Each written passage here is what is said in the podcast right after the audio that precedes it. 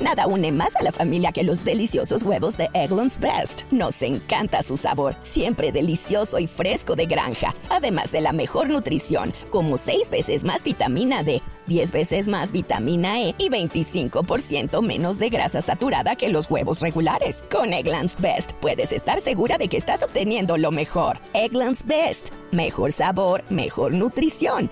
Mejores huevos. Visita egglandsbest.com para más información.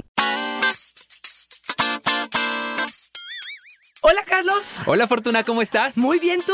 Bien, Fortuna, hoy vengo bien propositivo. Quiero proponerte que tengamos sexo anal. Ay, cachito, ¿qué tal si mejor yo te penetro a ti el día de hoy? bueno, ya que no quieres lluvia dorada. Ay, Carlitos, no me gustan tus propuestas. La última, la última. Tengo afuera una amiga. Hagamos un trío. Ay, no, no, no, no, no, no. Tenemos que decir sí a todo lo que la pareja propone o podemos decir no sin sentirnos incómodos, em, fuera de moda. Tenemos derecho a decir no cuando no tenemos ganas. Hoy, quédate con nosotros que vamos a tocar el tema los nos en el sexo. ¡Comenzamos! Dichosa sexualidad. Con la sexóloga Fortuna Dicci y Carlos Hernández. Oye Fortuna, yo creo que algo que nos cuesta mucho trabajo decir, no solamente en lo sexual, sino en la vida en general, es no. Después de un no, va acompañado el sentimiento de culpa. Exactamente. ¿por qué dije no? ¿Qué tal que se va con otra? ¿Qué tal que se va con otro? ¿Qué tal que encuentra uno con un pene más grande que el mío y más cumplidor y que a todo diga que sí? ¿De verdad tenemos que decir sí a todo para no perder a la pareja? Justamente este es un tema que creo que el día de hoy quiero abordar. Primero, un cuestionamiento personal, porque si yo conozco mis límites, si yo respeto mis formas de pensar, mis gustos, mis preferencias, y puedo mantener ese derecho y esa posibilidad de respetarme, puedo hacer que después tú me respetes. Si yo tengo bajo autoestima, si tengo duda de la relación de pareja, si no me siento tan fuerte, si siento que no merezco lo que estoy viviendo en la relación de pareja, lo que va a suceder es que todo lo que me propongas, por miedo, por temor, voy a tener que aceptar, sintiéndome mal y probablemente yendo en contra, no nada más de mi placer, probablemente de mi salud, como por ejemplo, Claro. no, no tener relaciones, por ejemplo, con condón o con algún tipo de protección, voy a empezar a lastimarme emocionalmente. Y al ratito andamos con fugas de eh, ya no estoy sintiéndome bien en la relación de pareja, con depresión, y puede surgir de esta poca posibilidad que tenemos en la relación de pareja, porque sentimos que no es moda, que no estoy jovial, que no es millennial, que no estoy siendo honesta con mi pareja, cuando de pronto le pueda yo decir, no, a esto si no le entro. No puedo evitar pensar, cuando hablamos de relación de pareja y de relación sexual, pensar que todo va unido. De verdad, cuando pensamos en que todo parte de nosotros mismos, de nuestra autoestima, de cómo nos sentimos con nosotros y luego entonces de lo que permitimos por cómo nos sentimos con nosotros, pensamos que en ese mismo mood elegimos a la pareja. Y entonces la pareja va a tener estas mismas concesiones, entre comillas, o no con nosotros en función de lo que hemos elegido de él. Pienso, por ejemplo, en Corina que nos dice, yo le dije a mi pareja no y me golpeó. Me dio un puñetazo en la cara, me dijo que lo estoy obligando a irse con otra. ¡Qué barbaridad! Sí, decir no es nuestro derecho, pero tenemos una pareja que quiere escuchar un no, que puede escuchar un no, que sabe asimilar un no. Claro, aquí evidentemente este es el pretexto que él utilizó o lo que le generó tanto problema como para agredirla a ella y violentarla. Yo te diría, corazón, independientemente de este no que hayas hecho a nivel sexual, yo te diría ten mucho cuidado porque este es un hombre violento que ejerce su poder y su control con respecto a ti porque algo le frustra, algo no sale como él quisiera. Y esto no es una relación de equidad, no es una relación sana entre dos seres humanos. Y aquí creo que empieza a entrar una parte que tiene que ver con el, con el consentimiento. ¿Hasta dónde yo tengo derecho de si algo me incomoda, si algo me duele, si algo me hace sentir indigna, si algo me saca ah, probablemente mi centro? Puedo decir no y el otro aceptarlo. Y esto te lo digo, por ejemplo, en parejas incluso estables, Carlos, donde tienen 10 y 15 años de casados y de pronto una noche ella le duele la cabeza o no le duele nada y no tiene ganas y le dice al deseo del otro, no tengo ganas. A veces se sienten, se sienten lastimados, no les vuelven a hablar, hacen la ley del hielo, este, agreden, la violan, la tocan y abusan de ella porque yo no voy a aceptar uno porque tú estás casada y tu obligación es cumplirme. Y aquí habría que cuestionar y desde cuándo cuestionar la la relación de pareja donde podamos tener la posibilidad de elegir y decir, a esto no quiero hoy, sin que el otro se enoje. Y una de las consignas del episodio de hoy es hacer conciencia. Exacto. Cuando preparábamos el episodio, yo pensaba en si a mí me molestaban los nos. Y puse conciencia en cada cosa que hago todos los días y me di cuenta que sí me molesta que me digan no, no necesariamente en lo sexual, en la vida. Me molesta mucho. ¿Y sabes qué hice? Hice una lista de las cosas que me están molestando mucho que me digan que no y analicé por qué me molesta tanto que me digan que no a esas cosas. No sabes lo que encontré, Fortuna. O sea, una lista grande de motivos y de cosas que yo detecto y que a lo mejor tendría que estar trabajando en una terapia yo solo o como pueda porque me está molestando y eventualmente me va a causar un problema en la vida. Fíjate, aquí creo que más que la persona que dice no, es la persona que recibe el no, Exactamente, el trabajo que tendría que exactamente. estar haciendo con respecto a ello. Por ejemplo, yo no me trago el semen, no me interesa ni que me lo pongan en la cara, ni que me lo pongan en los senos. He visto esas escenas pornográficas maravillosas, puedo excitarme a través de eso, pero me parece una humillación. A mí, en lo personal, ¿qué tan válido es decir esta fantasía que tú estás creando, pareja mía? Te digo, no le entro. Aunque para ti esto sea algo sumamente excitante. Ahora, ¿qué tanto motivo tendrás tú para decir, como no lo hago contigo, me salgo y lo hago con otra? Me parece que no. Claro, por supuesto. Otra vez, me parece que no. No es válido ni que tú te vayas con la otra, ni que yo no pueda decirte que, porque esta sensación de humillación me va a traer más consecuencias y nos va a traer como pareja más consecuencias negativas que lo que me traería de positivo al poder recrear esta fantasía. Y yo respeto tu postura, Fortuna, de decir no a, a- a comerte el semen, pero tú llevas una responsabilidad. No te vas a curar del cáncer, ni vas a tener la piel lisita, porque ya ves que dicen que ayuda para eso, Claro, Fortuna. Marta la Grande nos dice, yo le dije a mi novio no al sexo sin condón. Me ha insistido mucho. Le pedí como requisito unos análisis Excelente. médicos. ¿Y sabes qué me dijo él? No, estamos a mano. Él tampoco No. quiere, pues usamos condón. Perfecto, excelente, excelente. Yo le iba a decir, no, no estamos a mano. O sea, el hecho de que tú estés pidiendo estos exámenes me parece Claro. que es la entrada o la posibilidad a que esto suceda. Y fíjate qué grueso. ¿A qué le teme él Sí. para no sacarse los Sí, estudios, claro.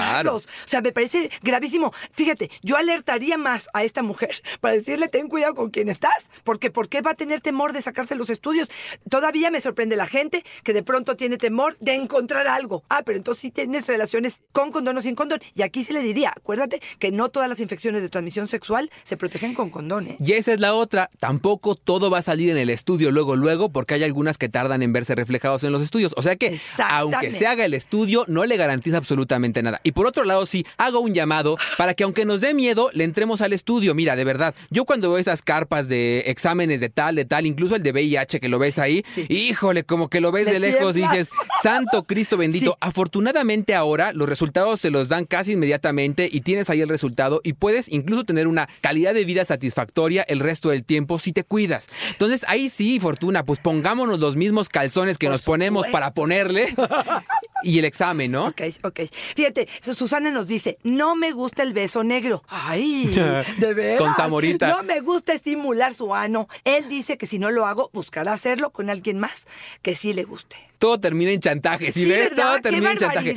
Cuando se nos acaban los argumentos, recurrimos al chantaje, a la ira, ¿no? A la provocación. Totalmente de acuerdo. A ver, aquí yo les diría, claro, podemos intentarlo, podemos comprar, no sé, un condón de sabor, podemos abrir un látex, podemos tratar de hacer algo. Pero ojo, por favor, si a mí me obligan a hacer algo que no me gusta, que me genera insatisfacción, que me siento obligada, que me siento eh, humillada al hacerlo, créanme que va a ser negativo para la, la pareja. Ahora, ¿qué pasa cuando hay radicalmente dos posturas en una pareja? Estamos hablando de un hombre que le gusta el sexo anal, los tríos, este, los eh, swingers, y una mujer conservadora, eh, eh, que, que solamente quiera el misionero, con ropa, apagada la luz.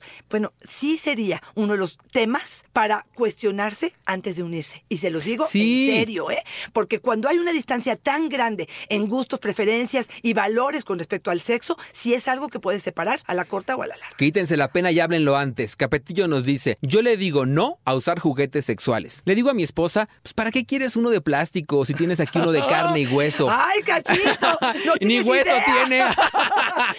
claro, no, no tiene hueso, pero aparte, a ver, no lo voy a convencer, porque tú me podrías decir, a ver, déjame convencerte del, del beso negro. Este, pero no lo voy a convencer. Pero aquí son elementos de apertura para poder disfrutar más. Por supuesto que hoy en día ya no todos los dildos son forma de pene.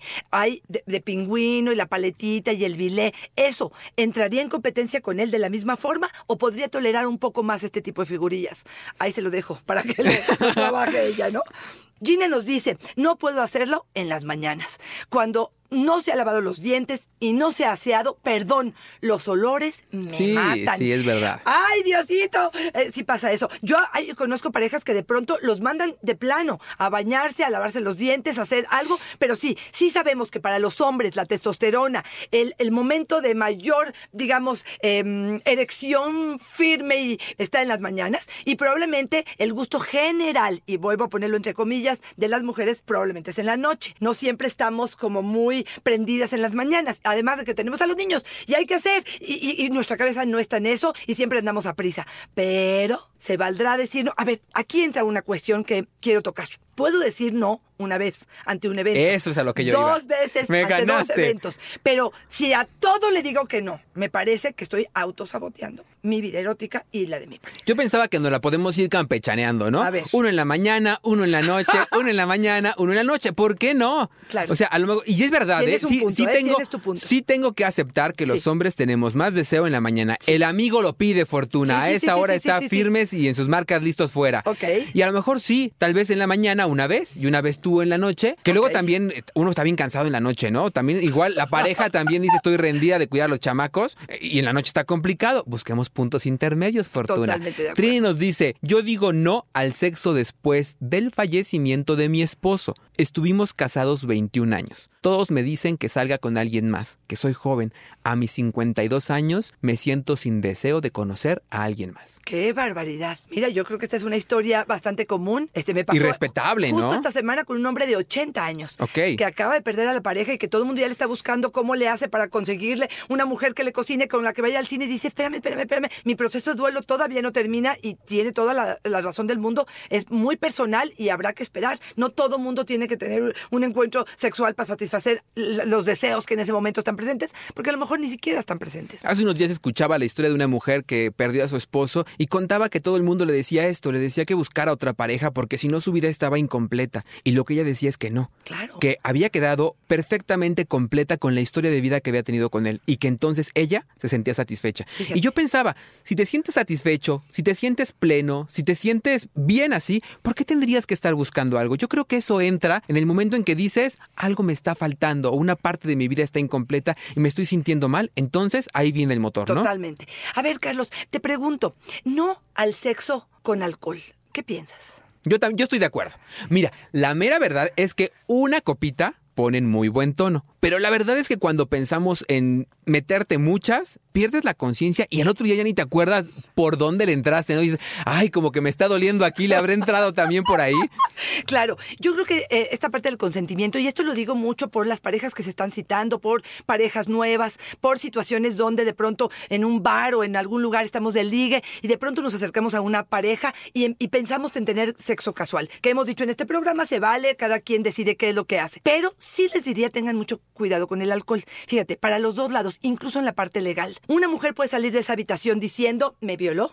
Y un hombre puede decir, perdóname, pero está to- totalmente tomada y en conciencia dijo que sí. Y a ver de qué manera podemos hacer un juicio a partir de qué es lo que está pasando. Yo me sentí desmayada y me quedó claro que le dije que no y a lo mejor él ni lo escuchó. Y creo que el alcohol de verdad sería uno de los factores que harían dudoso mi no Claro. Tanto para aquel que lo está escuchando como para mí, y es una autoprotección. Yo les diría, el consentimiento tiene que tener claro que el alcohol no debe estar este, involucrado. Esta me pareció bien fuerte, Fortuna.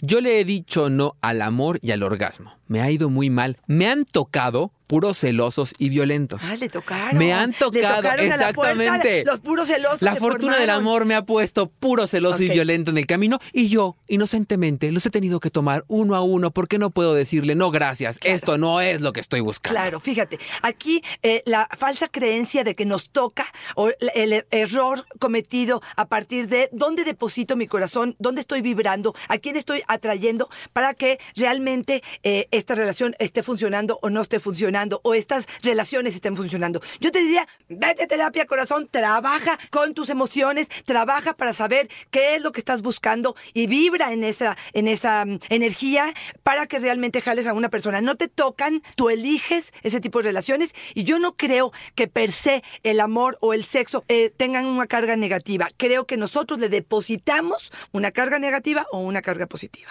No quiero probarlo todo. Cada semana trae cosas nuevas. Juguetes, posiciones, lubricantes. Él dice que es su forma de innovar para que no nos aburramos. Yo no estoy aburrida. Fíjate, este es otro de los puntos donde hay una inquietud constante en uno de la pareja y está todo el tiempo buscando cosas nuevas. A mí me decía eh, una chava, un día me trajo un masajeador que de verdad, de verdad parecía que me daba toques y constantemente le decía, pero me da toques más que placer.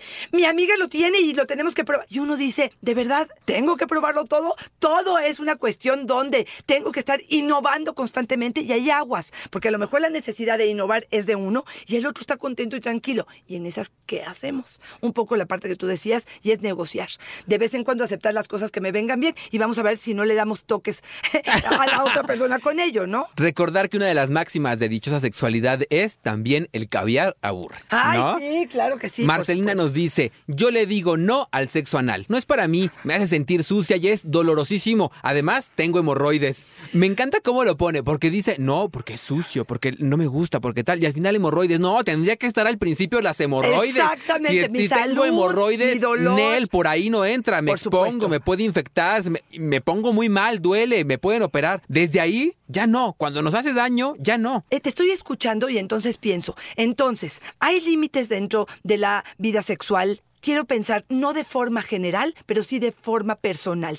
Y tengo derecho a decir no a lo largo de mi vida en cuanto a situaciones sexuales que no me generen placer, que me generen dolor físico o emocional y tengo que defender ese derecho de decir no. Y creo que como parejas, a pesar de que nos cueste trabajo, tendríamos que aceptar que las parejas de vez en cuando nos digan no.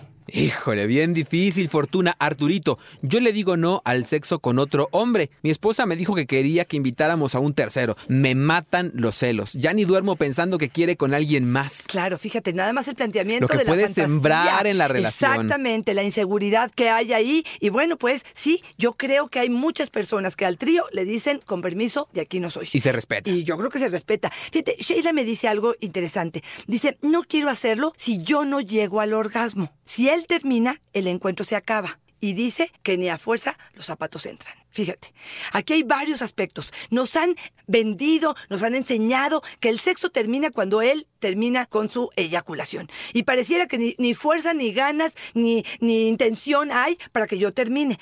Pueden cambiar la dinámica, que tiene que ver con que ella tenga su orgasmo antes. Pero si la constante es, yo no tengo orgasmo, tú eyaculas muy rápido, o no eyaculas muy rápido, pero yo todavía no tengo mi orgasmo. Y cuando terminamos, esto ya acabó, perdóname, pero la frustración es enorme. Y yo voy a querer alejarme o poder decir, yo no quiero esto, prefiero la masturbación, donde sé que me voy a enriquecer del acto sexual o de la- del placer sexual y no tener que estar ten- teniendo, porque estoy siendo una muñequita de plástico sexual para ti. Cariñito nos dice, yo le digo no a eso de conocer gente y tener sexo por aplicaciones de ligue. Siento que se perdió el romanticismo, que ya no se llevan rosas, que ya no se miran a los ojos.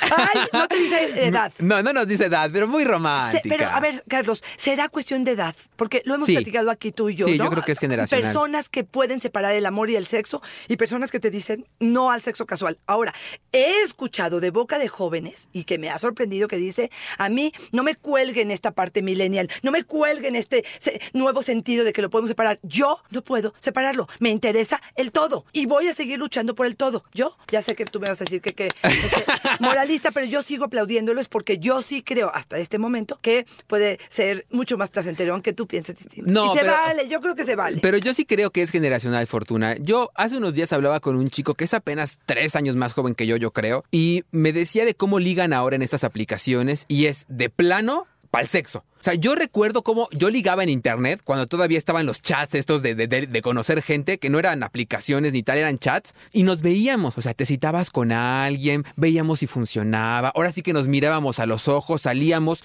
Y la verdad es que no voy a negar que podías tener encuentros sexuales, pero sí te tardabas unos días, sí te la pensabas, decías no, sí descartabas. No, las aplicaciones de hoy es vamos a tener sexo. Y cuando te ponen ahí en el, en el chat, este, oye, vamos a conocernos, y le dices, oye, no, pero no busco sexo. ¿Y qué aquí? O sea, ya es sexo por sexo. Y no está mal, pues. No, o sea, claro, cada quien supuesto. hace con su cuerpo lo que Hay quiera. millones de mujeres metidas en esos chats, ¿no? Exactamente, pero sí es generacional y sí nos hará ruido como ahora nos dicen, se ha perdido el romanticismo, tal vez sí, tal vez hoy un valor no es el romanticismo. Totalmente. Y te voy a decir la verdad, cuando está uno caliente, probablemente el romance no es lo que estás buscando, no.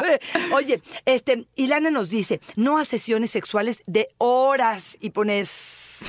Me gusta el sexo, pero últimamente he tenido encuentros donde los hombres sienten que esto es un maratón. Me duele, no al sexo de horas. Sí, yo creo que esta, esta consigna- Exfoliación, dices sí, tú. exfoliación vaginal, este, creo que de pronto confunden esta parte donde dicen, este, una buena sesión eh, amatoria tiene que ver con horas. Sí, probablemente horas de juego, de caricias, de besos, de masaje, de cosquillas, de bañarnos, de acariciarnos, de besarnos, de excitarnos, pero no de coito, estar 45 minutos y dos horas metiendo y sacando el pene en la vagina como un taladro y que uno ya se volvió loca y ya pusiste todo el gel completo porque no hay vagina que alcance a lubricar la cantidad de lubricantes que se requiere para ello. Sí, honestamente, cuidado. Y aquí, ojo, no está bien ni mal el tiempo. Lo que importa, ni, ni poco ni mucho, lo que importa es que los dos nos sintamos satisfechos. ¿Qué pasa si se junta un hombre que le gusta estar 45 minutos bombeando y una mujer que con ci- 15 minutos está satisfecha? Tendrán que empalmar, tendrán que acordar el tiempo que sea placentero para ambos, porque si es demasiado tiempo, ella se va a cansar. Por favor, escucha a Ime Fortuna. Nos dice, yo le digo no a ser una vieja ridícula. Mi esposo quiere que use ropa interior atrevida para excitarlo. A mí me parece de prostitutas y me siento ridícula. Tengo sobrepeso. Guau, guau. Una vieja Qué dolor, ridícula. qué dolor eh, pensar así, porque yo no creo que tenga eh, que ver con el sobrepeso, creo que tiene que ver con cómo se siente ella. Y podemos ser con sobrepeso muy sexys y ver a, a qué ropa interior se está refiriendo. Y no estamos hablando de que te quede apretado y te sientas ridícula. Créeme que te invitaría a que fueras a una de estas tiendas a probarte ropa de tu talla con los colores que a ti te funcionan y que puedas realmente, otra vez, es una cuestión de actitud, no es una cuestión de, de que él te visualiza y te califica. Pero si tú eres la primera que te estás viendo como ridícula, me parece que te estás perdiendo de una de las partes importantes que tiene que ver con el erotismo. Recuerda, el deseo tiene que ver con la imaginación, tiene que ver con generar este derecho al placer, tiene que ver con la sensualidad. Y la sensualidad de una mujer con sobrepeso es exactamente igual que con una que pesa 30 kilos. ¿no? No al sexo con un mueble, nos dice Iván. Síndrome del costal. Exactamente, no solo no hay actitud, no hay ganas, solo se pone y que haga yo lo que quiera. Híjole, Sí, ¿cómo eso- choca, Fortuna? ¿Cómo choca cuando uno llega acá todo eufórico y estás acá arriba, abajo, por acá, tal, tal, y la otra persona nomás ahí tendida, Exactamente. casi diciendo, cuando acabes me tapas mi vida. Exactamente. La verdad, sí, cómo da coraje. Claro, y aquellos que nos estén escuchando o aquellas que nos estén escuchando que estén aquí, aguas, porque es algo eh, inhibidor, es algo que ponche, es algo muy frustrante, es estar teniendo una relación con un objeto, con un... Y luego dicen, ay, es que no me quiero sentir objeto. Pues mi reina, te pones de objeto. Entonces, habrá que cuestionar. Creo que uno de los elementos más importantes dentro de la vida erótica, más que tener un cuerpo perfecto, creo que tiene que ver con la actitud. Y esta actitud propositiva. eh, porque fíjate, ¿cuál es la característica número uno de una buena amante? Justo la actitud, las ganitas, el sentido del humor, eh, el deseo puesto en su mirada, Uy, sí. esta- estas ganas como de pasar un rato agradable. No importa lo que hagamos, pero que te seduzca, que me divierta con lo que estoy haciendo, es mucho más excitante. Me imagino una de verdad mueble que flojera. Ay, sí, cuando te dicen, cuando te miran con cara de mira todo lo que traigo para ti. Ay, Diosito. Chapis nos dice, me duele decirlo, pero le digo no a suspender mi vida sexual y amorosa solo porque mis hijos sienten celos. Soy divorciada, ellos son mayores de edad y tienen pareja. ¿Por qué voy a dejar mi vida solo porque ellos quieren? Claro, totalmente de acuerdo. Ahí no sé por qué me ve- la, la vi como burda, como exhibicionista, como el hecho de que traiga, por ejemplo, los hombres a casa. Entonces yo lo que le diría es, dentro de esta parte del pudor, dentro de esta parte de el, no el secreto, pero como la distancia, como guardar con recelo mi vida privada sin tener que hacerlo tan evidente. ¿Estoy, estoy mal? Mira, yo estoy pensando la verdad en cuando dice mis hijos son mayores de edad, habrá que ver qué edad tienen los hijos. Claro. Porque a lo mejor ya son cuarentones y siguen en la casa y entonces sí. Yo pensé cuando escuchaba esto que las mismas normas que ha pedido a los hijos con las novias, tendría que implementarlo con ella. Es decir, si decimos en la casa no pueden tener relaciones sexuales con sus novias, tal vez yo podría hacer lo mismo, porque entonces estoy dando el ejemplo de hacerlo. Pero si está permitido y se ha permitido en la familia, entonces ella podría sujetarse a esta misma norma y eventualmente llevar a alguien a la casa. Ojo, hay una diferencia entre llevar lo que se conozcan y tal a estar en el faje en la sala de la casa y que todos me vean. No, Ahí habría una diferencia. noche se- que se abre tu habitación, mamita, sale un hombre nuevo de la habitación. Exactamente. Perdóname, pero eso tampoco me hace gracia. Y yo te pregunto, y eso nada más lo dejo como una pregunta. Yo mantengo la casa, esta es mi casa, esta es mi vida. No tengo derecho de decirte a ti, tú no estás ahí con las novias fajando en el cuarto, y yo sí tengo derecho porque esta es mi casa. Y si no te gusta, el que se va de aquí eres tú. Lo dejo Oh, encima. ya de se la puso cama, violenta. pero- y justamente porque la que viene es esto. Eh, Hilda nos dice no al porno violento. A mi marido le encanta ver pornografía y yo he visto pornografía con él, pero ahora resulta que cada vez las escenas son más violentas y cada vez le excitan más. ¿Estoy mal? Híjole, yo creo que esta situación eh, eh, este, es algo delicado. Yo sí creo que de pronto la pornografía eh, puede no quiere decir que lo tiene que copiar o que esto puede generar una diferencia en él, es- en la, relación íntima. Pero si tú no te gusta ver la pornografía que él está viendo, no tienen que verla juntos. Puede, pueden elegir lo que sí les gusta a los dos y esa em, pornografía violenta que la vea él en su intimidad. Ahora, sí te diría que es una llamada de atención, si es un foco rojo, porque si cada vez las escenas son más violentas, no dudo que en algún momento esto permee en tu relación y en tu vida erótica, porque como que se copia, como que eh, Claro. empiezas a, a- a querer repetir estas Seguir patrones. situaciones, exactamente, y tu fantasía cada vez va incrementándose más en cuanto a la violencia y se va alejando más de lo que es probablemente una relación sexual sana, y la pongo entre comillas, simplemente porque es de mutuo, eh, de, de- de común acuerdo. Fortuna, nos llegaron de verdad esta vez historias bien duras y es difícil incluso elegir cuál mencionar para que, para que escuchemos y sepamos un poco más al respecto. Josefina, yo le digo no al abuso. Viví durante 16 años siendo violada por mi padrastro. Mi mamá lo sabía y no hizo nada. Estuve en terapia eh, en un lugar que tú me recomendaste a través de la radio. Ahora soy una mamá vigilante con mis hijas, pero sin acosarlas. Es muy difícil este equilibrio. Híjole, Carlos, un tema sumamente delicado, eh, donde creo que hay una gran responsabilidad para aquellos que nos estén escuchando en este momento, tanto de hablar con nuestros hijos, de proteger, de generar una buena comunicación, de saber que el único responsable cuando hay un abuso sexual es el abusador. Ni es el niño, ni es la madre que no lo vio, ni que estuvo al pendiente, eh, y que tenemos una gran responsabilidad para proteger a los nuestros y a todos contra la eh, situación de abuso, ¿no? Y sí, pues es una de- de- situación delicada. complicada. Oye, Fortuna, pues vámonos despidiendo y yo me quiero ir con Chilena, que nos dice, yo le digo no a lo que me hace sentir incómoda, Excelente. a lo que no se acerca a mis principios, a las cosas buenas que les he enseñado a mis hijos, pero que no me ajustan a mí. Yo le digo no al sexo y a las parejas solo por compañía, le digo no a ponerme en riesgo y le digo sí al respeto a mí y a los que más amo. ¡Eh! Me encantó, Fortuna, me encantó. Me, me parece un Tener esta claridad. discurso. Yo creo que llegar a esta claridad y llevarlo del discurso a la práctica no está nada fácil, pero así vamos, Fortuna. Vamos paso a paso construyendo, nos vamos equivocando, nos damos cuenta que la regamos y reparamos para no repetir. Esto es el proceso de la vida, es un camino en el que vamos construyendo paso a paso. Yo te diría, no te sientas incómoda y mal por decir no, respétate, aprende a escucharte. Eh, eh, esto es básico e importante para construirnos como personas.